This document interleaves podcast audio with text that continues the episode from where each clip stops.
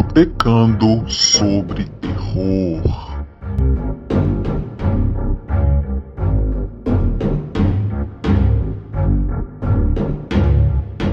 Muito boa noite. É, está começando finalmente o Botecando sobre Terror com o Daniel Souza, nessa edição super aguardada, vamos colocar assim, né? Agradeço quem, quem vai acompanhar aqui a gente. É, muito boa noite, Daniel. Olá, Graça, obrigado pelo convite. Conseguimos fazer a live finalmente. É, eu estava contando para a Graça aqui nesse período antes de começar que eu ia começar essa conversa com uma maldição que eu tenho aqui, né? Que eu tenho um problema justamente uma aura que atrapalha com tudo que aparelho eletroeletrônico nesse mundo, nada conecta, nada. Eu tenho que pedir ajuda para conectar Bluetooth, eu sou uma desgraça. E pelo jeito a maldição se cumpriu hoje. Mas é um prazer estar aqui, vamos conversar, conversar e... e vamos lá, vamos lá. Olha, eu não queria dizer nada, né? Mas deu tanta coisa errada hoje que eu acredito no que o, Daniel tá, tá falando sobre essa maldição, mas tudo bem, né? Nós estamos aqui para provar que a gente luta contra tudo isso. É, para quem não conhece o trabalho, para quem não conhece o trabalho do Daniel, ele é quadrinista, tem bastante coisa publicada é, em parceria com diferentes artistas. É, e eu queria entender também, trazer aqui para o pro, é, pro programa, como é trabalhar, entre outras coisas, né, mas como é trabalhar colocando em imagens o roteiro de, de outra pessoa. Mas a gente, uma coisa de cada vez, a gente já chega nesse ponto, né? Quem já quem está acompanhando aqui as lives, o Botecando sobre o Terror, já sabe que a primeira pergunta é sempre como começou a relação do, do artista com o terror. Como, é, no sentido de você como consumidor, tá, Daniel? Eu quero saber como que você começou a consumir terror em qualquer formato. É, filmes, séries de TV, livros, HQs, como que você adentrou este universo sombrio? Tá. Uh, bom, eu, eu comecei a ler muito cedo, eu acho que com volta de sete anos eu já estava lendo, já assim, né? Uh, e meu primeiro contato com o terror uh, não foi, provavelmente não foi com a literatura, deve ter sido com, com cinema de terror mesmo. Acho que o primeiro filme de terror que eu assisti foi Sexta-feira 13, parte 4, então eu já estou dando um spoiler da minha idade para vocês aí, né? Desculpa, gente, eu sou velho. Uh, eu, foi aí que eu comecei, me interessei, assisti, aluguei, estava na casa de um primo, alugamos escondido dos, do, dos, dos tios, alugamos sexta-feira 13, cagamos de medo, morremos de medo e tal. E daí para frente foi. Fui assistindo o Hellraiser, o primeiro. Uh, logo, aí, como eu falei, eu já li há muito tempo, me interessei a ler terror. O primeiro livro que eu li de terror provavelmente foi do Stephen King. Uh, eu não sei se foi Carrie, se foi o Iluminado, alguma coisa assim. E eu tinha muito interesse em aprender inglês também, então eu, eu, frequentava muita livraria com, procurando pocketbook. Então, assim, eu tinha uma coleção imensa de terror do Stephen King, uh, tudo em inglês, para aprender a ler inglês mesmo, né? Eu, sempre tive esse interesse por, por terror, pelo sombrio, pelo macabro e tal. E conheci depois Clive Barker, comecei lendo o, aquela coletânea deles, que eu não me lembro o nome, aquela coletânea que ele fazia em vários volumes, alguma coisa de sangue. Lembro que era o volume 2, se não me engano, que eu comprei primeiro. E aí foi, né? Eu sempre lia muito desde criança, comecei a ler história em quadrinho, come... todo mundo começa a ler lendo Batman e tudo mais, uh, até chegar no quadrinho de terror. E eu sempre tive a vontade de ilustrar também, então isso acabou me levando a consumir muita história em quadrinho para querer aprender a desenhar. E daí, para conhecer os quadrinhos de terror clássicos da época da Vertigo, Sandman, Hellblazer, o Monstro do Pântano, também foi um pulo. Então, assim, eu tô nessa desgraça aí faz tempo. Então, assim, juntando isso que você falou, dá para perceber que, considerando que você sempre quis desenhar, você já tinha na sua mente que quando você começasse a se expressar como artista, é, ia ser voltado para o terror. O terror já estava em você. É isso ou eu entendi errado? Não, olha, não entendeu errado, né? Eu nunca tive a pretensão de ser um cara que trabalha exclusivamente com terror. Eu gosto um pouco mais da, do dilema, vamos dizer assim, do certo ou errado, do. Como é que eu vou poder explicar isso? Eu não sei direito. Mas sempre me atraiu. Quando eu comecei a me interessar em trabalhar com história em quadrinho, por exemplo, eu nunca falei, ah, eu vou escrever uma história de terror. Apesar de que, voltando aí na minha memória, acho que a primeira vez que eu tentei desenhar alguma coisa, isso há muito tempo atrás, foi justamente um, um, um quadrinho de terror. Mas não era esse o foco. Talvez eu tivesse ainda influenciado pelo Sexta-feira 13, pelo Hellraiser, pelo Halloween, e aquele monte de filme trash que a gente assistia na época, tipo Critters, The Gate, uh, Evil Dead, essas coisas. Então, sim, tenha sido um pouquinho assim levado para esse lado. Mas eu sempre gostei de contar a história como um todo, né? Uh, me interessa muito essa parte da, do dilema moral, do sombrio e tal, e na, e na própria reflexão, uma questão mais psicológica e tal, não necessariamente dependendo sempre para o terror. Mas eu cresci assumindo assim, olho para minha cara, beleza, eu sou feio, eu já pareço um monstro, tá ótimo. É, sempre gostei um pouco do, do, traço, vamos dizer, não convencional de quadrinhos, então eu sempre fui puxado para essa parte um pouco mais do bizarro, assim.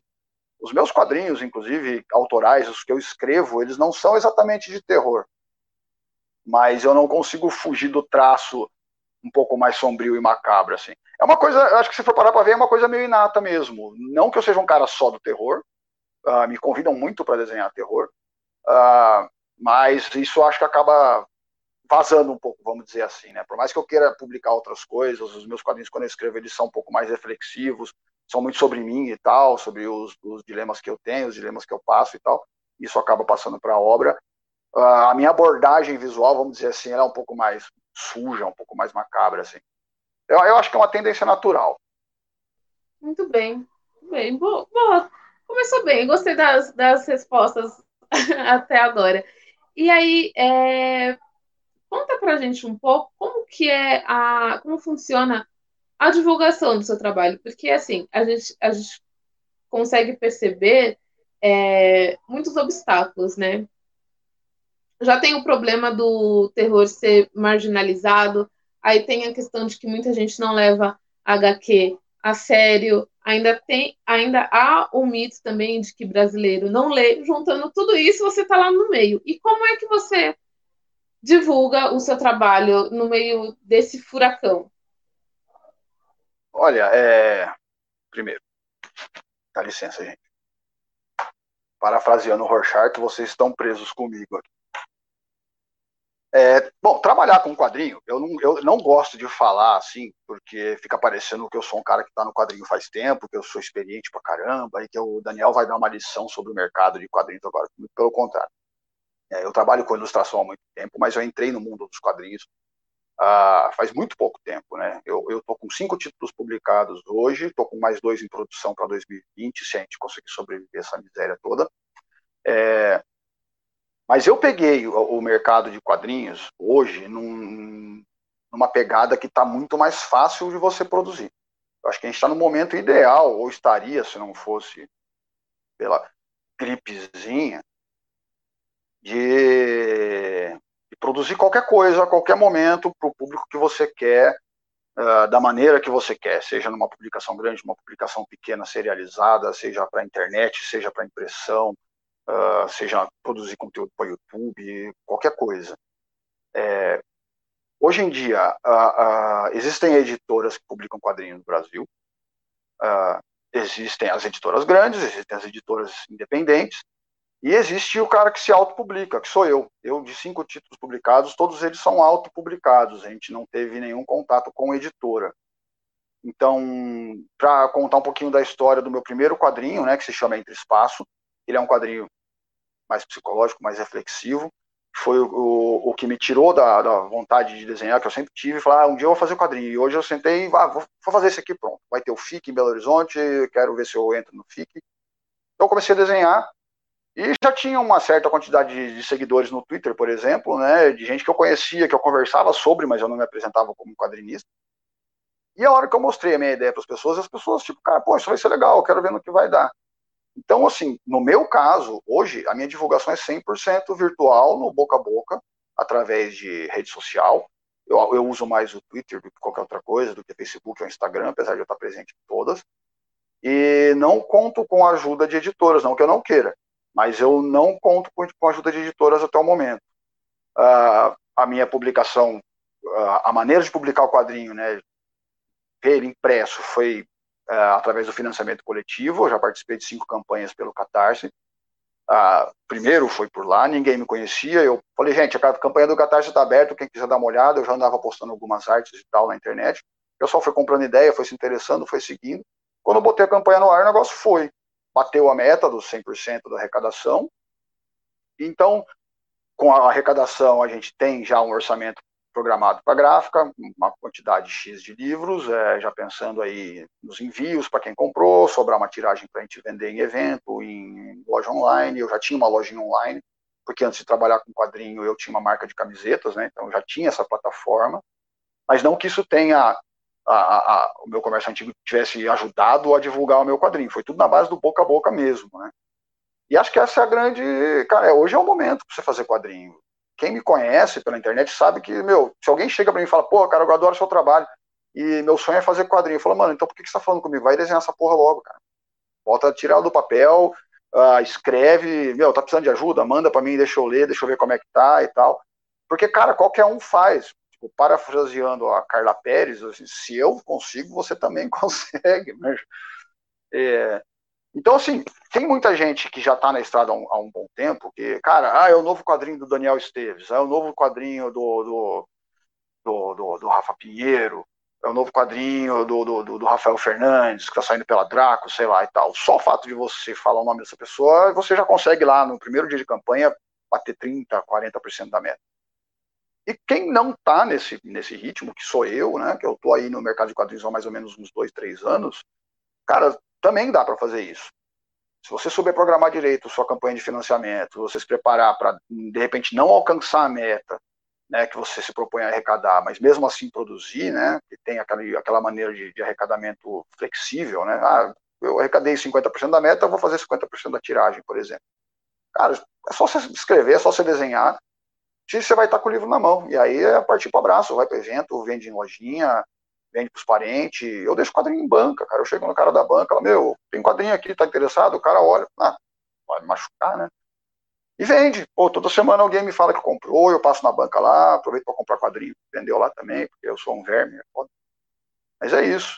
É, não sei se eu não sei se eu cheguei a explicar mais ou menos como funciona. Tem mais alguma dúvida nesse sentido aí? A gente pode falar por cinco dias. A gente cinco não dias, vai a lugar nenhum. Não, não, não. Por mim, por mim tá de boa. Claro que se você quiser acrescentar, é ótimo também, mas só para dar um toque pro pessoal, aqui na descrição do vídeo, pela primeira vez, eu. Olha só, como era para ter dado certo desde o começo essa edição do, do programa, Daniel. Eu sempre ajusto a descrição do vídeo depois do programa. E não, o, o seu eu já ajustei antes. Então, para quem quiser conhecer o melhor o trabalho do Daniel, eu deixei aqui já deixei o, o na descrição o link para as redes sociais e também para o site onde é, ele direciona a venda do, dos quadrinhos e também os de financiamento. É, é isso, né? Eu falei certo ou está faltando alguma coisa, Daniel? Não, é isso, é isso sim, Graça. É, eu tenho uma lojinha virtual, né, onde eu vendo os quadrinhos. Uh, eu tô, como eu falei de Catarse, né? O Catarse hoje ele tem duas modalidades. Uma que você cria um projeto e você usa o arrecadado para você produzir, que é esse método de arrecadamento pontual que a gente fala. E hoje ele tem o método de arrecadamento recorrente, que é como se fosse uma assinatura. Então, do começo do ano para cá, eu me aventurei também para esse lado. Eu criei uma campanha de, de assinatura, onde um dos quadrinhos que eu vou lançar esse ano eu estou produzindo, as pessoas pagam um valor mensal, um valor bem menor do que você costuma pagar para comprar uma revista, por exemplo. Uh, dá para você apoiar a partir de R$ reais por mês, vai de 15 a 20 reais também. E as pessoas acompanham a produção do quadrinho por lá. Então, assim, eu gosto de experimentar bastante e eu tentei encarar esse esquema de assinatura aí.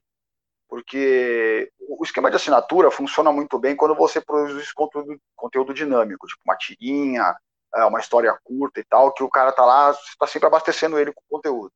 E eu tentei fazer o contrário. Eu falei, cara, vocês querem me acompanhar aqui, vocês querem me ajudar a, a, a bancar minha produção?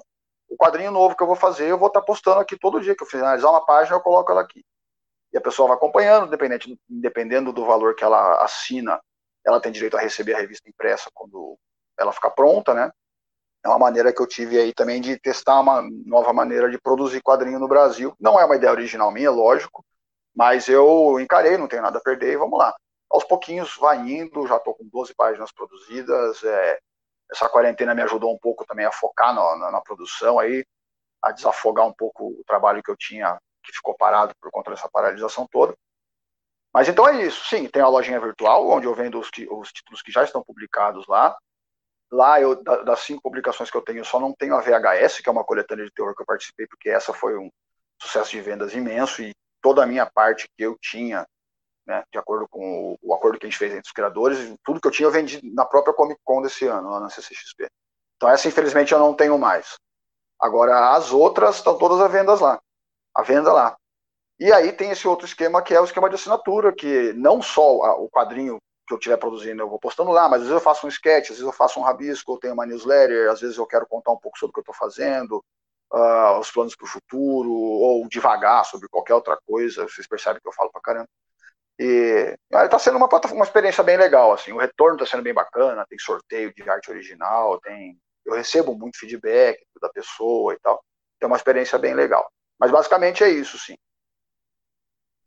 é muito interessante isso que você colocou, é, falou sobre assinatura, porque é uma coisa que quando eu era pequena, quando você era pequena, a gente não tinha essa opção de acompanhar qualquer, qualquer artista dessa, dessa maneira. Era uma coisa mais engessada mesmo, era só que estava ali na, na banca de jornal, e se não tinha na banca de jornal, eu cheguei a ver algumas coisas em revistaria, né? Mas é, essas de, de shopping mesmo. Mas é uma, uma alternativa que a gente não tinha quando na nossa infância, na nossa a, adolescência. Então, é uma coisa que eu. Apesar de você ter dito que a ideia não é sua, mas o formato é bastante original. E como você disse, né, a, toda a divulgação do seu trabalho vem de você. É um trabalho árduo, né? Tipo, um pouquinho todo, todos os dias. É, não chega uma hora que você fala, cara, e aí? É, cansei. Não de produzir, mas tipo, de fazer com que o seu trabalho chegue ao, ao público. É, porque é, o que eu quis dizer é tipo o trabalho de formiguinha, né? Você vai fazendo um pouquinho todos os dias. A Vanilda mandou um oi.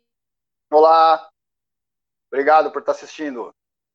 É, desculpa, é, eu achei que você ia seguir assim. Eu fiquei, eu fiquei absorto aqui.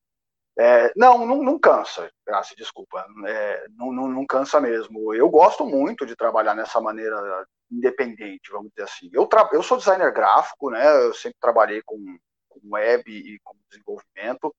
E quando foi em 2015, as minhas filhas estavam nascendo e a gente sentiu a necessidade de, de, de, eu ficar mais em casa, ajudar a cuidar das crianças. São quatro filhos. E isso propiciou, então, que a primeira minha esposa também, que é psicóloga, voltasse a atender. E a gente acabou invertendo os papéis. E, e eu, então, eu passei a trabalhar como autônomo em casa, né? E aí eu comecei a sentir que, cara, dá para fazer isso, dá para eu assumir os meus projetos que eu sempre quis fazer, ao mesmo tempo que eu continuo trabalhando uh, com clientes. E como eu estava conversando antes da, da, da live abrir, né, a gente estava conversando, é, eu gosto muito de interagir com o meu público, por exemplo, que, que me segue na, na internet, mas não porque, opa, eu tenho uma responsabilidade com os leitores, eu preciso dar um retorno para eles. Eu gosto muito de conversar, porque a gente está sempre aprendendo coisa nova, a gente está sempre, sempre aberto à crítica, a pessoa às vezes lê alguma coisa e fala, cara, ficou legal, mas eu acho que você podia ter feito assim, ou, cara, o desenho poderia ser melhor assado e tal. E, então, assim, é muito natural para mim passar uma boa parte do tempo, não que eu fique o dia inteiro no Twitter, apesar de que as pessoas acham que eu passo o dia inteiro no Twitter, porque eu respondo a qualquer momento mesmo, é, é, é muito fácil para mim esse tipo de divulgação, porque eu gosto de bater papo, eu gosto de falar, eu gosto de conversar, eu gosto de ler sobre o trabalho dos outros, eu gosto de estar em contato com quem lê e com quem produz também. a comunidade de quadrinhos, que produz quadrinhos no Brasil, independente, é uma comunidade muito bacana. É um pessoal que não tem salto alto. Então, assim, se você chega num cara grande, por exemplo, o Sam Hart, o cara trabalha para gringa, o cara tem quadrinho que já virou filme. E você encontra o cara num evento, ou tem grupo de, de quadrinista, que a gente tem grupos de quadrinistas para divulgar trabalho, essas coisas. Pô, o cara é super humilde, o cara sempre tem conversa, o cara fala disso, fala daquilo, como se fosse teu, teu camarada de, de, de muito tempo, assim. Então, é, você tem muito apoio nesse sentido, né? De você ouvir um trabalho, você acaba contando com a ajuda dessas pessoas também, essas pessoas te divulgam, né? Quando eu falei que eu faço tudo sozinho, não é que eu faço tudo sozinho, o guerreiro, o solitário e tal. Eu, eu, eu tenho muita ajuda de divulgação é, do boca a boca. Então, um, um quadrinista que está trabalhando aí faz tempo, vê um trabalho meu e fala, pô, isso aqui é legal, e dá aquela divulgada. Gente, estou precisando de divulgação na minha campanha. O cara vai lá e ajuda a divulgar. De repente, eu tenho uh, uh, 20 mil pessoas chegando numa mensagem minha que eu não teria esse alcance inicialmente. É, não só a comunidade de artistas, mas como a, vocês, produtores de conteúdo também. Por exemplo, a gente se conhece no Twitter, a gente sempre conversou, você me fez esse convite, eu fiquei muito contente. E apesar de ser uma conversa, né, uh, é uma grande oportunidade para mim de estar tá falando sobre o meu trabalho, de estar tá me mostrando para pessoas que talvez eu não alcançaria. Uh, então, assim, portais de, de, de conteúdo que, que falam sobre quadrinho, seja no YouTube, seja site, blog, seja canal do Instagram, uh, seja grupo no Facebook, sempre me dão muito apoio. Então, o pessoal do Terra Zero e do Comic Pod, que eu tenho um carinho muito grande por eles, são meus, meus brothers, já, já considero irmão mesmo. O pessoal do Omelete dá muita força, o, o Gabriel da, o Gabriel Ávila, cara, ele faz uma questão muito grande de divulgar projeto nacional de quadrinho no Omelete o Ricardo do Torre de Vigilância, assim, é, é muita gente que está interessada, não porque o cara vai ganhar clique, né? Todo mundo, é lógico, todo mundo quer ganhar clique, quer ter view. Mas é uma, é uma galera que é apaixonada por quadrinho também, né? Assim como certeza que você é apaixonada pelo terror, por exemplo, e você faz questão de entrar em contato com quem produz terror e, e mostrar conteúdo novo para as pessoas que estão te seguindo. Então é, é, é muito bacana assim, você produzir. Então não cansa, cara, porque quando você está fazendo o seu trabalho, você acaba conhecendo gente nova, você acaba entrando em contato com artistas novos, ou você acaba recebendo um feedback de alguma coisa, assim, é, é tá sempre, sempre positivo. É lógico que chega uma hora que bate aquela bad, você fala, pô, a campanha tá indo mal, hoje não vai arrecadar tanto, ou ah, eu não sei, eu não estou gostando mais da minha arte, será que não está rolando porque o pessoal não está gostando do que eu estou postando, das previews do quadrinho que eu estou postando, sei lá. Isso é inevitável, isso a gente sempre passa por essa bad aí. Mas é, é aquela frase, cara, tem em tempo de crise tem gente que chora e tem gente que vende lenço, né? Então a gente tem que seguir. Vamos fazendo que vai dar certo. Nunca, nunca cair, nunca, nunca cair para trás, né? Nunca cair para trás nessas. Que bom, né? Que bom. Isso que você comentou também sobre o sobre a paixão pela pelos quadrinhos eu até comentei em alguma das edições do programa também, quem faz conteúdo, a gente consegue perceber que é muito pela paixão, né? Que de repente não estaria tão motivado, mas é a paixão pelo terror que faz a pessoa seguir. Tem aqui o comentário do Márcio, né? Márcio Fernando, é, boa noite. Quadrinhos de terror, qual foi o primeiro que viu e te inspirou a seguir neste formato? E filmes de terror algum te, te inspirou? E seu gênero também é, é seu gênero também favorito? Tá. E aí? Tá. É... Quadrinhos de terror, eu vou tentar lembrar qual foi a primeira vez que eu li com quadrinhos de terror. Provavelmente especificamente de terror, foi aquela publicação da Epic que saiu no Brasil, da Hellblazer, que ele usava o, o universo do Clive Barker pro, Hell, pro, pro Hellraiser, né, o Hellbound Heart, o livro, e eles criavam histórias com artistas, né, com roteiristas e ilustradores. Se não me engano, foi o primeiro quadrinho de terror que eu li no Brasil, isso 1990, 80, sei lá. É, isso. Eu sou velho, desculpa, eu já falei isso antes. É, talvez assim eu tenha lido algo mais aproximado do terror. Essa é uma história legal, inclusive. Quando eu tinha mais ou menos, acho que uns 8 ou 9 anos, eu estava me interessando a ler quadrinho, né? Mas eh, eu ganhava gibi do Batman, ganhava gibi dos Jovens Titãs, Homem-Aranha e tal. E meu pai me comprou um gibi do Conan. Você imagina uma criança de 9 anos lendo um gibi do Conan, que o cara tá lá crucificado, com o abutre picando o, o, fígado dele e tal, né? Eu abri aquele quadrinho e falei, caraca, o que, que é isso, bicho? Aí minha mãe pegou o quadrinho e falou, caraca, o que esse moleque tá lendo? Escondeu a revista. E aí já viu, aí fudeu. Eu achei a revista, óbvio, porque ninguém esconde nada de mim. E, e aí eu vi que, cara, o quadrinho não era só super-herói, né? Tinha mais coisas. Então, assim, apesar do Conan ser uma, um quadrinho de aventura, vamos dizer, adulto, por causa do, sangue, da violência e tudo mais, é, eu, eu, olhei e falei, cara, dá pra fazer isso, cara, dá pra mostrar sangue, dá pra mostrar outros temas que não só gente que usa cueca por cima da calça. E, e aí eu comecei a estar tá aberto né, a, a outras, a outras possibilidades. No Brasil, o quadrinho de terror demorou muito para chegar aqui, a não ser que você contasse com aquelas publicações que eu, pelo menos, não tinha acesso, né, quadrinhos mais obscuros de terror. Eu ainda era muito dependente de banca de jornal, que era Marvel e DC, só. Então eu fui entrar em contato com quadrinhos de terror só mesmo quando a, os quadrinhos da Vertigo começaram a chegar por aqui. O, o, antes da Vertigo, né? Porque o Abril publicava uma revista do Monstro do Pântano, que vinha em determinado momento começou a publicar o Monstro do Pântano e o Hellblazer, o John Constantine. E aí eu já tava louco, eu falei, caraca, é isso que eu quero fazer, porque o meu desenho já era mais ou menos meio sujo, não era aquela coisa anatomicamente correta, e o traço para esses quadrinhos sempre foi um pouco mais, um pouco não, bastante mais sujo, né? E eu falei, cara, dá para fazer assim, eu não preciso fazer aquele traço bonitinho, redondinho, musculoso e tudo mais. E, sei lá, e foi ajudando. É, ele me perguntou também de filme, né? A gente, começou, a gente conversou no começo do, do, do, da live aqui. O primeiro filme de terror que eu vi mesmo, que eu foi, vi o... mesmo foi o Sexta-feira 13, parte 4. Aquele que ele morre pela primeira, que o Jason morre pela primeira vez. Depois eles seguiram com a franquia. Mas eu já emendei em Hellraiser também, eu já emendei. Uh, a gente já tinha aqueles clássicos, Halloween, Mike Myers, é, aqueles, na época do VHS mesmo, é, The Gate, uh, que mais? Nossa, Creatures, Ataque dos Vermes Malditos, o cinema trash, né, dos anos 80 e 90. Sabe que eu não comentei aqui, mas eu também comecei a, a ver terror com o, o Sexta-feira 13. Ele eu assistia de boa né? Gostava. Agora, a hora do pesadelo, cara, eu assistia e eu ficava com muito medo, velho. Eu ficava no cagaço, de verdade. Não, não encarava tão de boa. Eu assistia, mas depois eu não ia nem na cozinha sozinha.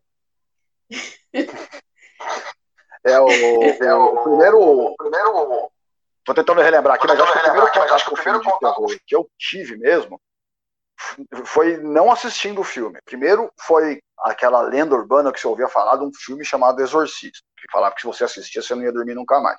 Né?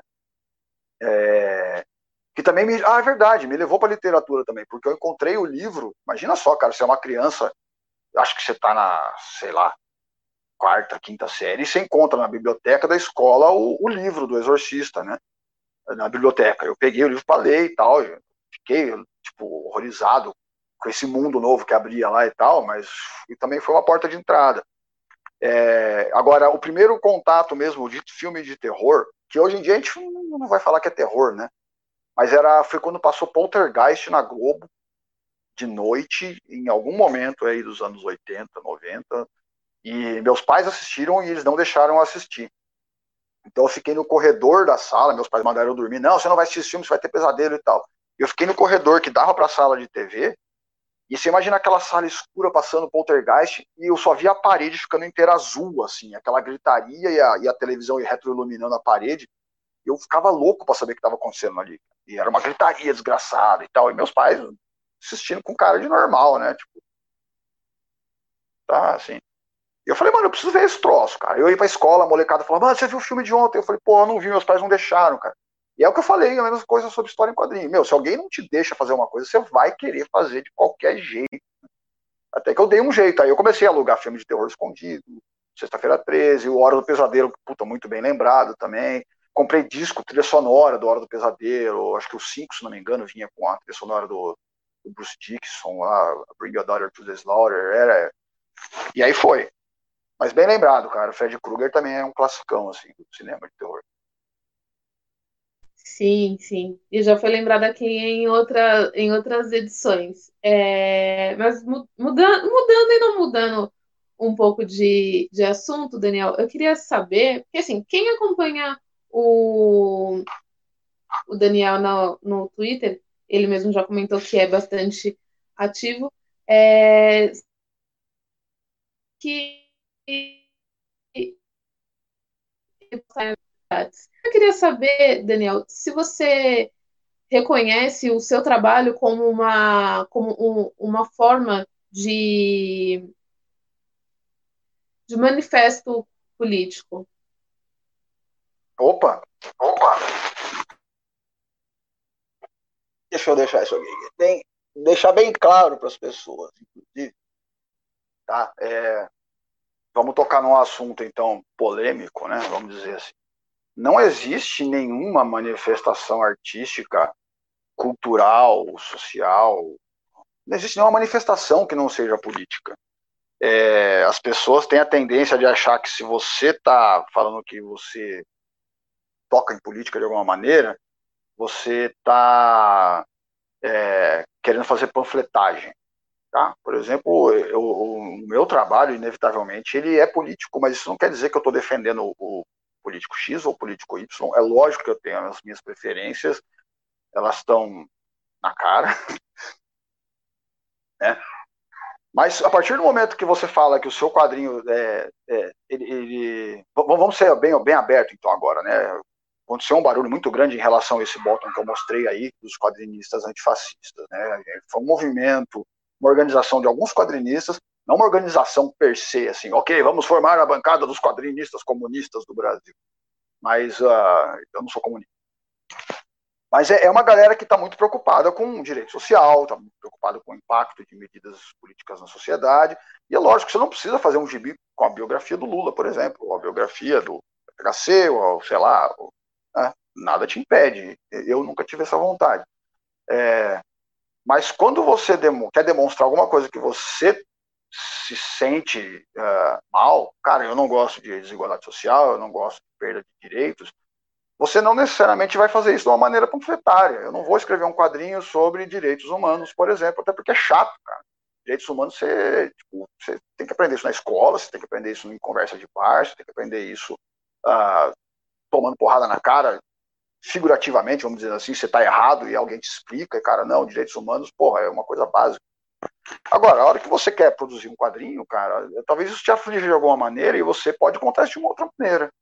O meu primeiro quadrinho Entre Espaço é muito sobre expressão, sobre você não se conformar com o que é esperado de você, você não seguir o, o comboio, ou a manada, ou qualquer coisa assim.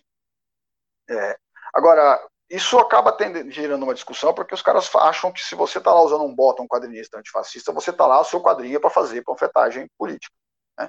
Ao contrário de certos quadrinistas que declaradamente aí fazem uma campanha política com a qual eu não concordo, porque eu também não vou dar ibope, mas é, não sei, acho que eles se apoiam nessa desculpa para poder fazer a, a, panfletagem deles. E a gente não faz isso. Né? Quando eu falo a gente, não é porque a gente é, de novo, não é, a gente não é uma organização, não tem reunião secreta nem nada. Mas é, é por incrível que pareça, assim, por coincidência, as pessoas têm a mesma concepção de alguns assuntos e a gente acaba se unindo para conversar. E é lógico que disso surgem ideias. Poxa, vamos fazer um bottom para distribuir na Comic Con? A gente estava muito preocupado com a situação atual e tal, e queria dizer que, cara, a nossa liberdade de expressão vocês não vão podar. Eu posso falar sobre o que eu quiser, desde que não ofenda a, a liberdade do outro.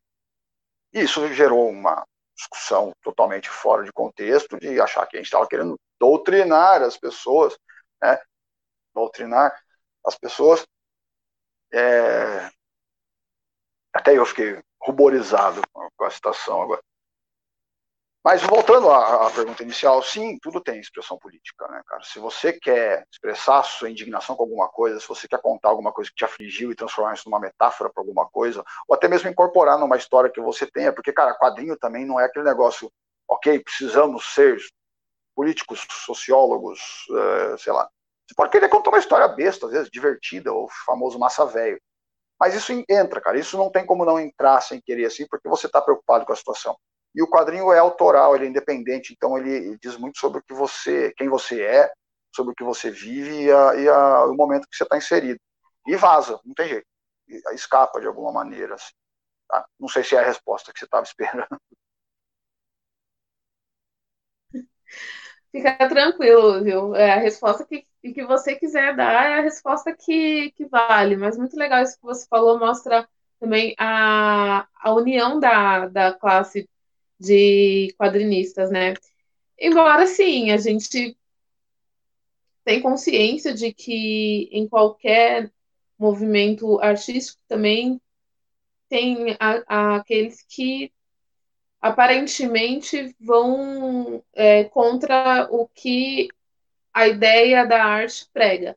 Mas isso é uma coisa que geraria muita, muito papo, muito papo, muita reflexão, e acho que a gente nem tem todo esse tempo aqui, o que é uma, uma pena. Quem sabe, né, se a gente estender o Botecano sobre Terror, a gente pode até é, voltar um dia nesse assunto.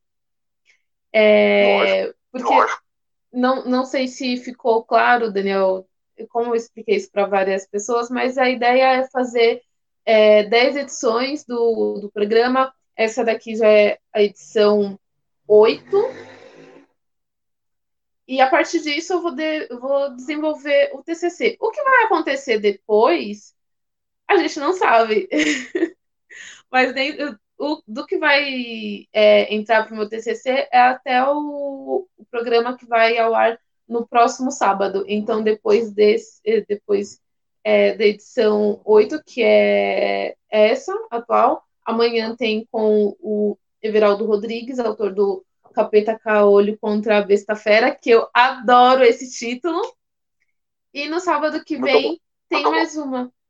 E aí acaba, né? Assim, a gente não sabe se acaba definitivamente, mas é a, a ideia inicial. É, bom, mas continuo, continuando aqui, né? Vamos seguir o, o fluxo. A gente já falou sobre política, como você divulga né, o, o seu trabalho, como você começou nisso. Agora a gente tem que falar especificamente sobre o seu trabalho como, e como ele funciona. Porque você faz uma coisa que eu acho muito difícil, né? Você coloca em imagens, você coloca nos quadrinhos, não sempre, porque você também tem, tem é, HQs autorais, mas quando, como é colocar é, nos quadrinhos o roteiro escrito por uma outra pessoa, né? Porque você vai, vai dar todo o visual para uma história que, que outra pessoa escreveu. Como é esse processo? Tá, é, foi, foi um desafio muito grande, assim, para mim, tá? Eu só, eu só lembrei de uma coisa que eu queria complementar na questão de, de, de política, não, sem querer fazer panfletagem, lógico. Mas é, a gente tem um exemplo muito grande aí de como você pode trabalhar questões sociais no cinema de terror especificamente, isso já está faz há muito tempo e talvez as pessoas não percebam que são os filmes do Jorge Romero, tá? principalmente o Dawn of the Dead, né? que mostra muito do consumismo, mostra muito da rotina das pessoas e como não é um filme de terror, né?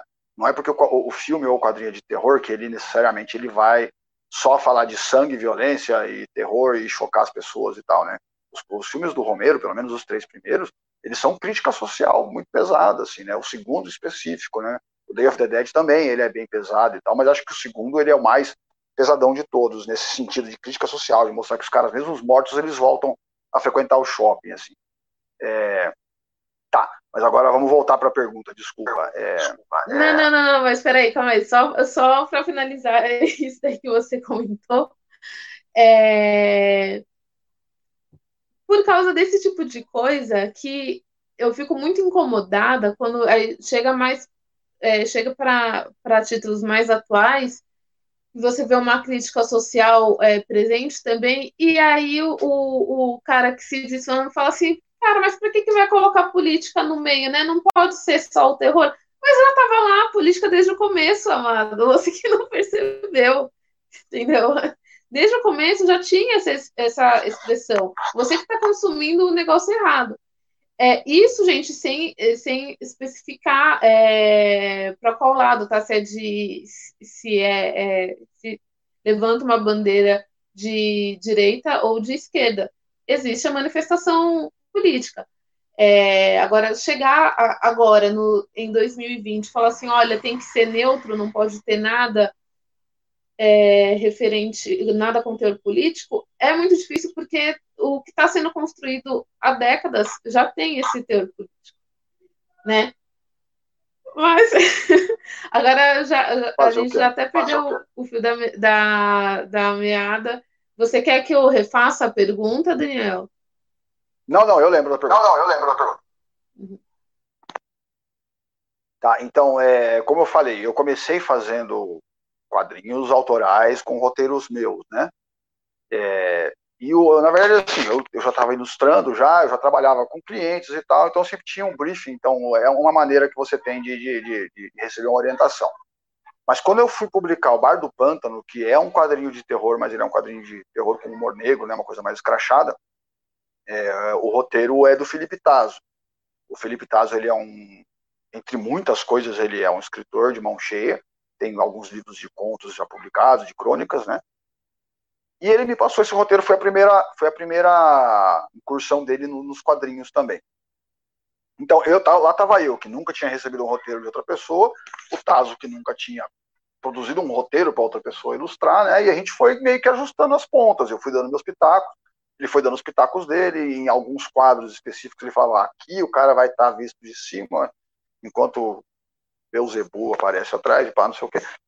É, então serviu de aprendizado um pouquinho também para mim, assim, de, de, saber como é, tratar, é, transformar em, em, ilustração os conceitos de outra pessoa.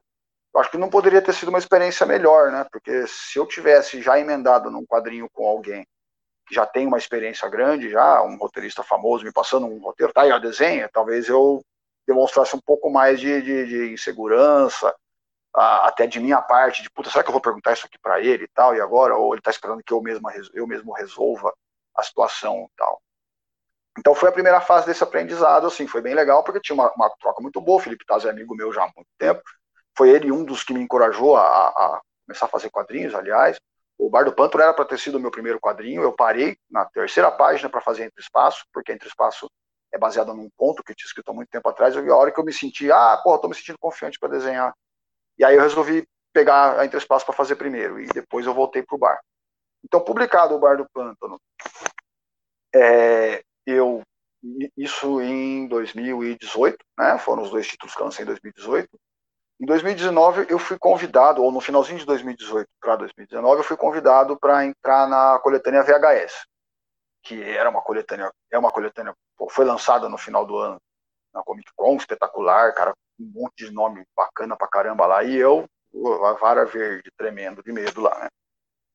E ao mesmo tempo entrei numa outra coletânea que se chama Histórias para Não Dormir, meio que de suplente, porque eles uh, tinham tentado fazer uma primeira versão dessa coletânea que acabou não dando certo, e o Eric Peleias, que é um outro roteirista de mão cheia, estava lá e o cara que ia ilustrar para ele é, precisou assumir outro compromisso, então passaram para mim. Eu falei, pô, que legal, cara, vou fazer um roteiro do Eric Peleias, Histórias para Não Dormir, que é uma coletânea de terror baseada na mitologia do Lovecraft. Nada muito original, mas assim, porra, todo mundo tem que fazer uma história do Lovecraft uma vez na vida. E, e, enquanto isso, também produzindo a VHS, que o roteiro é do Victor Fraunt, desculpa, não sei falar sobre o nome dele, Vitão, foi mal. Uh, que é um quadrinista que ele, ele, é ilustrador também, e esse é um dos primeiros trabalhos dele uh, com roteiro. Né? Então aí foi o segundo passo do aprendizado. Primeiro, recebendo um roteiro do Peléas já todinho preparado, o Pelé já estava emendando em outros quadrinhos, então a gente estava num ritmo meio pesado assim, de era só eu desenhar e mostrar para ele. Cara, eu, eu, fiz, na verdade, uma ou duas alterações no roteiro dele só. Ele me entregou um roteiro muito bom, assim, bem estruturado. É uma história curta, mas estava tudo lá. E com o Victor na, na, na, VHS, eu fui tendo um contato no dia a dia, assim, ele me passava esboços do que ele tinha pensado, questões de iluminação, a expressão do personagem X, expressão do personagem Y, aqui vai ter uma frase de efeito e tal. Então, assim, foi uma curva de aprendizado bem legal porque ao mesmo tempo em que eu estava produzindo um quadrinho com o qual eu tinha que me virar com o roteiro por razões técnicas, não, não por falta de vontade do, do, do Pelés, mas porque foi feito assim, cara, o roteiro está aqui, eu tenho que entrar, embarcar em outro projeto agora, não vou conseguir te dar tanta atenção assim, mas fica à vontade. Tudo que eu tinha na emergência eu passava para ele, ele me respondia. E, em paralelo à VHS, o Victor me passando tudo. Cara, tá ótimo, mas faz assim. Cara, o que eu pensei é assado. Não, isso que você fez está excelente. Então eu aprendi meio que na marra. É, é, é, muito tenso você trabalhar com o roteiro de outra pessoa. Primeiro, no caso do, do, do, do Peléas, que é um cara já reconhecida no quadrinho nacional. Ele já publica quadrinhos de vários estilos, não necessariamente de terror, né? Então era uma honra para mim fazer um quadrinho dele, né? E traduzir o que ele estava pensando, a visão dele sobre o assunto. E em paralelo com o Victor, é, ele, cara, me deu praticamente assim, uma aula particular de quadrinhos, que ele é professor de desenho também, lógico. Então ele falou, cara, para isso aqui a gente precisa disso, precisa desse enquadramento, assim. Foi um aprendizado gigantesco, excelente, cara. Vou levar para a vida ó, as duas, as duas, as duas oportunidades, tá? Mas sim, cara, para quem está começando, ou imagino que daqui a 10 anos eu possa falar a mesma coisa para quem já está na estrada há um pouco mais de tempo, é uma responsabilidade muito grande você pegar um roteiro de outra pessoa para fazer. Hoje eu estou trabalhando em dois quadrinhos, um deles é escrito por mim, e o outro é com o roteiro do Alex Mir. E, e se você não conhece o Alex Mir, você não está lendo quadrinhos, desculpa. É, o cara é um dos maiores, mais premiados do Brasil, aqui, lá fora, teve Anguleme ano passado, ou foi esse ano, já perdi a noção do tempo já. É, e ele me convidou também, e eu falei, caraca, velho, não é possível, vou ter que fazer um quadrinho com o Alex. A responsa que esse negócio aqui tá, tá pesando para mim. E, cara, e aí você percebe que, que tipo, não tem tempo ruim, assim, cara. Aquilo que eu falei sobre a comunidade de quadrinhos ser uma comunidade muito aberta, muito legal, é, o retorno que eu tenho, suporte que eu tenho, cara, pensei nisso, você estava pensando nisso exatamente como, como é que eu faço, posso tocar do meu jeito, é, assim, está sendo um aprendizado muito grande. Com o Alex, nesse momento exato que eu estou fazendo um quadrinho com ele, e tanto com o Victor e com o Eric, aí ano passado.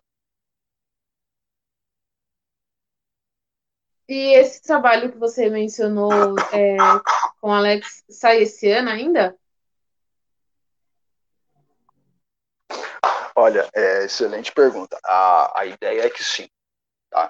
Eu estou tocando, então, esses dois projetos meus em paralelo, né? Um que eu estou escrevendo, que é esse que eu mencionei, que está na, na, na, campanha de assinatura do Catarse. Eu vou abrir outra cerveja. E o, esse projeto com o Alex, do qual eu não posso falar muito, porque a gente ainda está mantendo um pouco de suspense, mas ele vai ter pinceladas de terror, claro, ele vai ter é, pinceladas de, vamos dizer, distopia, assim, e ele é uma, é, ele tem uma ambientação bem pessoal, assim, é um, acompanha a trajetória de, de uma pessoa e seus dramas, né? É, agora, a gente tinha planos para começar a divulgar melhor esse quadrinho, mais ou menos por agora, assim, talvez daqui a um ou dois meses, né? Uh, temos planos para ele, mas com toda essa situação, esse enrosco de, de, de, de isolamento, uh, você acaba tendo que tomar outras decisões, uh, você perde um pouco de tempo até você se acostumar aí com a situação nova, tá todo mundo trabalhando online, tá todo mundo tendo que resolver problemas que você não tinha que resolver antes. E então, assim, a gente espera que dê para lançar esse ano. Se não der, vai ficar para o comecinho de 2021. Até porque não só em relação à produção do quadrinho em si, mas tem uma dúvida muito grande de como vai ficar o mercado de quadrinhos para esse ano. Né? Todos os eventos que estariam acontecendo, pelo menos no primeiro semestre, foram cancelados. O FIC não abriu inscrição, estava todo mundo ansioso pela inscrição do FIC, muito sabiamente eles adiaram, para o segundo semestre, mas ainda não temos nenhuma posição oficial de data. É, teria o, a, a Geek Nation, que estava confirmado, eu já estava confirmado no evento, eles cancelaram e passaram para o ano que vem.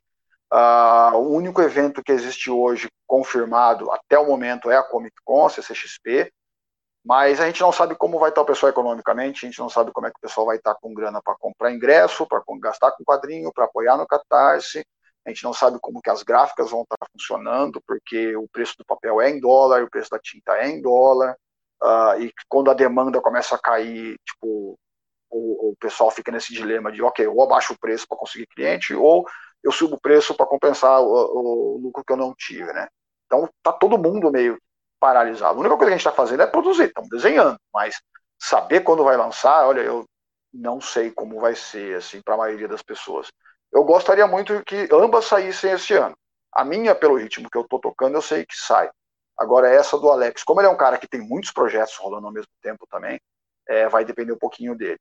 É, já está bem adiantado o roteiro, já está o conceito está muito bem uh, demarcado para onde a gente vai com esse quadrinho, mas vai ser uma questão de, de entender como vai ser o mundo desse segundo semestre para frente, porque o primeiro acabou, gente, esquece, não tem mais nada. Vamos ficar fazendo live, tomando cerveja. tomando cerveja. É, o futuro é incerto, né? É, porque os eventos, em geral, estão sendo cancelados ou adiados, a gente não tem como programar mesmo. Mas aqui, ó, tem outro comentário do Márcio Fernando. Ele perguntou assim: é, acha que a, que a realidade hoje está mais terror que qualquer ficção? E como colocar da forma mais realista possível ainda para o quadrinho de terror, tanto na forma como conteúdo? É, é, é uma pergunta muito boa. É... Eu acho que não só no terror, mas é, eu comecei a ler uh, minha primeira paixão de literatura, seja ela no quadrinho, texto, ou minha primeira paixão em produção artística, vamos dizer assim, intelectual, foi ficção científica. Né?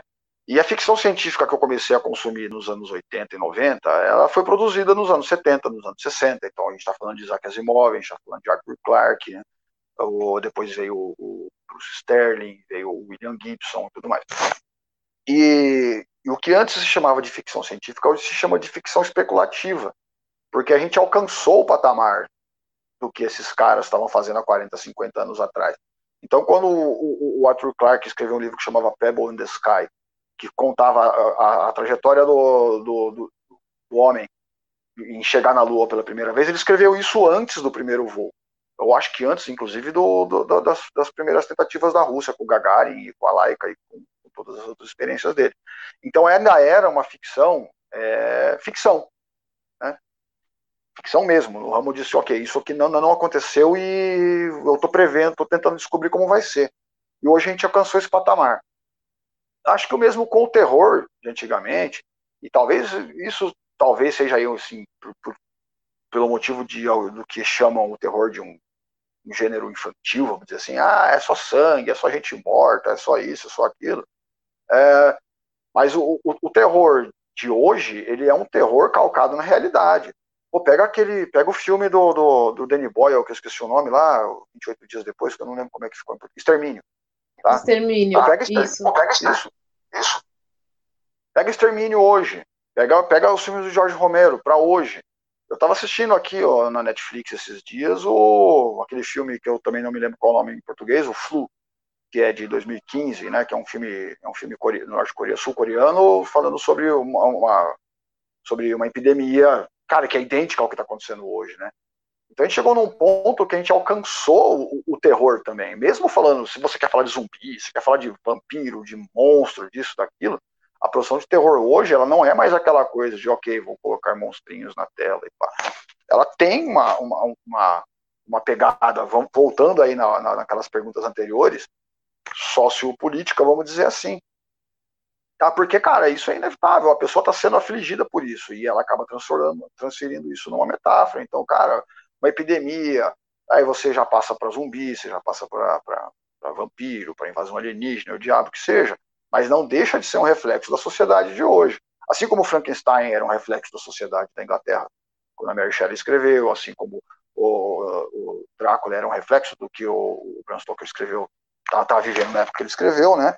O, o, terror de hoje ele é reflexo do que a gente sente hoje. Se, se alguém lança um filme meio bobinho de zumbi, por exemplo, você fala, pô, isso não chega nem aos pés do que o Romero fazia ou do que o Walking Dead está fazendo hoje, ou estava fazendo, porque parece que está uma porcaria o Walking Dead hoje em dia, eu não sei, eu não assisto. Mas é. Então, retornando à pergunta, se hoje a, a, a realidade e, e, o terror, como elas se conversam, eu acho que a gente está pegando leve até. Tá? A gente está vendo muita coisa ruim hoje em dia acontecendo e estamos passando pano e estamos deixando quieto, tá? E um pouquinho disso acaba refletindo na produção. Tá? Até acho que por questão de princípio, cara, acho que a gente não consegue abordar o terror que acontece hoje no dia a dia uh, fazendo jus ao que acontece de verdade. Se eu fosse abordar a situação atual do Brasil, para ser chato, uma, uma história em quadrinho, cara, acho que eu não ia ter coragem nem de ler. Porque se eu fosse pegar o que acontece hoje no Brasil e extrapolar para uma história de ficção, uma história de terror, cara, seria muito baixo nível. Seria muita baixaria, assim. E, por mais que eu goste de terror, eu não gosto de apelar, eu não gosto de mostrar uma situação, uma, uma, uma situação que seja inominável, como parece se desenhar assim. o futuro em breve. Mas sim, cara, o, a sociedade hoje em dia está vivendo períodos de terror imensos.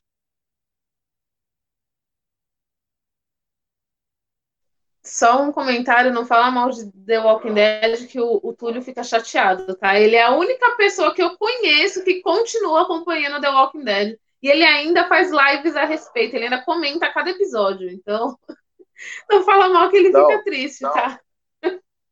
Tá, não, tá liberado, é... tá liberado. É, Daniel, é...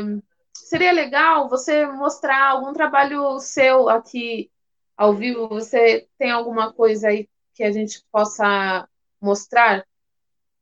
Claro, tenho aqui sim. Tenho aqui sim. Eu falei, é, como eu falei, eu só não tenho a VHS comigo, porque eu vendi todas, né, na, na Comic Con. Elas ainda estão disponíveis para venda com os outros autores, os outros artistas e com os editores também.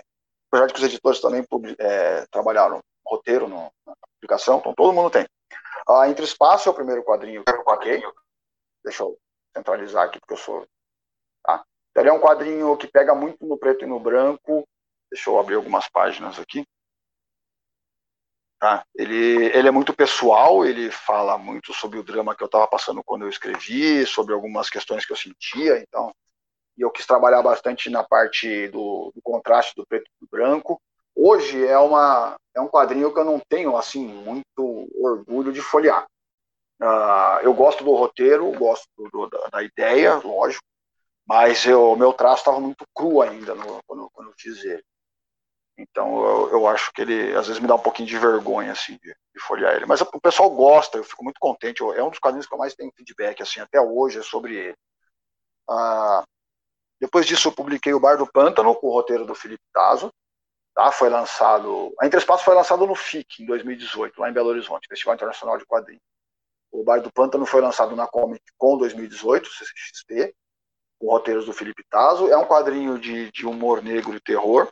São duas histórias fechadas. É, o Tazo, ele pegou o, o universo que o Dante criou lá para a Divina Comédia, né, para a obra dele, e adaptou para os quadrinhos, mas não é uma adaptação literal. Ele é uma adaptação, assim, ele pegou o conceito dos nove círculos do inferno, né, e ele postulou que no nono círculo do inferno tem um bar, que é o bar do pântano. Então a pessoa morre e vai para lá. E o cara acorda morto no inferno, num boteco, e o que ele tem para fazer lá é beber. E a história se desenrola a partir daí. Então ele criou todo um universo que a gente pode trabalhar várias histórias, e contamos duas nessa revista aqui, temos mais histórias pensadas. A gente gostaria de ter feito alguma coisa para o ano passado, não deu. Uh, quem sabe ano que vem a gente retome com o volume 2 dessa publicação, mas são histórias fechadas, independentes. Se você comprar a 2, não precisa ter lido a 1, um, porque não vai repetir em personagem e tal. É mais o conceito em si de brincar. E sempre pegando com humor negro, né, com humor escrachado, junto com o terror, que funciona muito bem. E, então, assim, temos um prato cheio para trabalhar nesse universo. Ah, como eu disse, depois eu participei dessa coletânea aqui, que se chama Histórias para Não Dormir, que foi lançada na Comic Con do ano passado, 2019. Uh, não queria ser chato a ponto de tocar nesse assunto, mas estamos tendo alguns problemas para a entrega das revistas dos apoiadores do Catarse.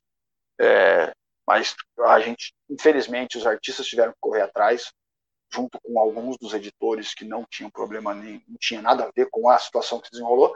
Estamos conseguindo entregar ela agora. Eu tenho algumas aqui comigo que foi as que eu recebi durante a Comic Con. São várias histórias curtas baseadas no universo do Lovecraft, a primeira é minha, com o roteiro do Eric Pelés, né? E não são adaptações do Lovecraft, tá? Assim, não é que a gente pega o, o, o ponto X ou o ponto Y, a cor que veio do espaço, ou, ou, ou, nas montanhas da loucura e tal, e adaptamos. A gente pegou a mitologia do Lovecraft e criamos histórias próprias. São histórias curtas, sete páginas cada um, com bastante gente. Pô, o Ed Galileu tá lá, o, o, o Gerson tá lá, é, o Eric Peleias, o Edson Bortolotti está lá, Bortoletti está lá, tem muito, e muita gente que está começando também. Foi uma coletânea bem bacana que deu oportunidade para a gente que estava lançando pela primeira vez seu quadrinho. Ah, se você apoiou, você deve estar tá recebendo isso aí logo. Nas próximas duas semanas você deve estar tá recebendo isso por volta disso aí. Estamos trabalhando, eu inclusive, para conseguir fazer essa revista chegar na mão de vocês. Ah, depois da Histórias para Não Dormir, eu publiquei a VHS, que foi a que eu mencionei, né, como uma coletânea bem legal, que faz justiça ao terror trash dos anos 80 e 90, dessa época da locadora, que eu fiz um roteiro, eu trabalhei com um roteiro do Victor Fraunt, não tenho aqui, infelizmente, para mostrar. E eu lancei também no final do ano Tachyon, que é um outro quadrinho que é roteirizado e ilustrado por mim, que ele, vamos dizer que ele não é uma continuação, não é uma sequência, mas ele está atrelado com Entre Espaço, que é o primeiro quadrinho que eu publiquei, nesse sentido de questionar algumas algumas atitudes ou algumas posturas que eu tive durante a vida, só que de uma maneira bem psicodélica, assim, tá? Ah, tá bem difícil de, de visualizar aqui, talvez, mas é, é, um quadrinho que me deu muito prazer de fazer também. É, eu não entendi ele muito bem ainda, então se você leu, entendeu, me explica, por favor, faço questão de frisar isso para quem comprou o quadrinho. Ele saiu assim, plá, né? Tive muito retorno legal, assim, de quem leu. Teve muita gente que falou, cara, não entendi nada, mas foi legal, gostei. E, sei lá, tô no lucro. E agora, e, e, a, o que eu publiquei até hoje foi isso, né? Não tem a VHS para mostrar. Uh, e para 2020 temos aí um quadrinho novo que, por enquanto, se chama Bom Dia Vermes. Bom Dia Vermes, para quem não sabe, é o meu username no Twitter e no Instagram. E essa sugestão do título Bom Dia Vermes para HQ, que foi uma coisa completamente inusitada, que eu jamais tinha pensado nisso, foi o Fabiano Denardinho, o Og, né, que foi editor da Vertigo no Brasil, aqui pela Panini, por muitos anos, e ele que me parou numa mesa lá na Comic Con e falou, cara, é, por que, que teu quadrinho não chama Bom Dia Vermes, cara? Eu falei, porra, verdade. Eu ainda não sei se vai ficar com esse nome, é um nome meio, sei lá, mas assim como meus quadrinhos também são meio, sei lá? Talvez case bem. Então tem esse quadrinho e o quadrinho com o Alex Mir, que é, já temos título, mas não podemos divulgar ainda, e isso fica a cargo do Alex, e quando ele sentir que tá na hora, a gente vai, vai soltar pro público. Muito, muito bem. Bom, primeiro eu queria dizer que eu adoro né, o a, arroba Bom Dia Vermes. É, outra coisa, ainda bem que vendeu toda a VHS, né? É um, bom, um ótimo sinal, meus parabéns.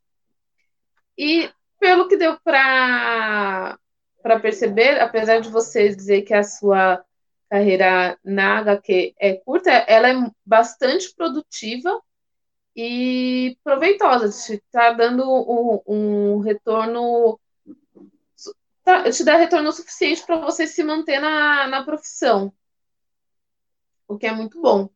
É, mas assim, agora a gente já precisa.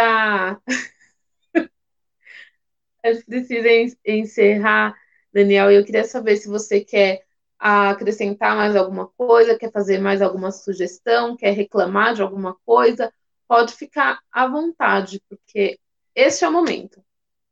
Tá, não, é, bom, primeiro, lógico, eu quero agradecer o convite, pô, fico muito feliz. Eu não sou muito de fazer live, não que eu não goste, mas é, eu acho que eu começo a falar demais, às vezes eu acho que eu atrapalhando um pouco o fluxo da conversa, mas que bom que está sendo proveitoso, eu estou gostando muito de fazer essa conversa. É, obrigado mesmo pelo convite, graças, espero poder voltar qualquer dia aí, quando tiver uma novidade, ou quando você quiser precisar de um step aí, me chama. Tá? É, uma coisa que eu queria só finalizar aí desse, dessa, dessa primeira pergunta, dessa, dessa última coisa que você falou é, cara, não, ninguém vem, vive de quadrinho no Brasil. É, é, um trabalho que a gente faz por amor mesmo, porque a gente adora fazer. Todo mundo trabalha, tem outros empregos, outra, ou é autônomo como eu, mas trabalha em outras áreas e dedica todo o tempo livre possível, cara. O que não quer dizer, o que não quer dizer que cada vendinha, cada uma das vendas de revista que a gente faça não seja muito importante, porque não só pelo dinheiro, mas porque a gente está lá para mostrar nosso trabalho e a gente quer que a pessoa leia e goste, tá? Então, cada gibi que sai, cada quadrinho que, que sai, cada retorno que a gente tem, mesmo que seja negativo, cara, é muito importante para a gente. Uh, eu, eu sou meio que, vamos dizer, militante do quadrinho independente, assim, como eu falei no começo. Meu, você quer fazer quadrinho? Faz, cara. Precisa de ajuda? Me pede, me pergunta, me tira dúvida. Às vezes tem gente que me manda WhatsApp, cara, eu tô com dúvida disso, disso, daquilo. Eu falo, olha, não posso não ser a melhor pessoa para te dar essa resposta, mas ó, a minha resposta é essa. Então eu faço questão de, de, de ajudar todo mundo que está querendo fazer quadrinho no Brasil, porque esse foi ajuda, essa foi a ajuda que eu tive. Quando eu falei que ia fazer, todo mundo me apoiou. Eu faço questão de apoiar todo mundo. Tá? Então é muito bom também estar tá aqui mostrando meu trabalho com você. É, especificamente a respeito das minhas publicações, é isso. Quem quiser, quem se interessar, fica à vontade para entrar lá na lojinha. É, eu também faço encomenda de arte online, recebo muito pedido de, cara, queria que você desenhasse a Tank Girl, queria que você desenhasse um alien, queria que você desenhasse isso, aquilo, um personagem, entre em contato, tem, dá para fazer isso pela loja também, tá? Eu despacho muita arte original pelos correios.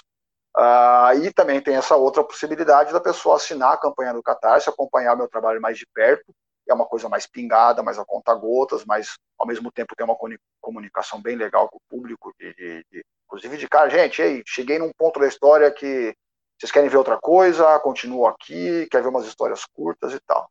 Porque a interação é, é, é, é um dos pontos principais para quem produz quadrinho independente, porque é uma coisa sua que você quer mostrar para o mundo, não é uma coisa contratada. Não é, Daniel, você vai fazer o novo desvio do Batman, desenha aí. É uma visão sua de alguma coisa e você precisa desse retorno da outra pessoa. Que, pô, é muito legal de fazer.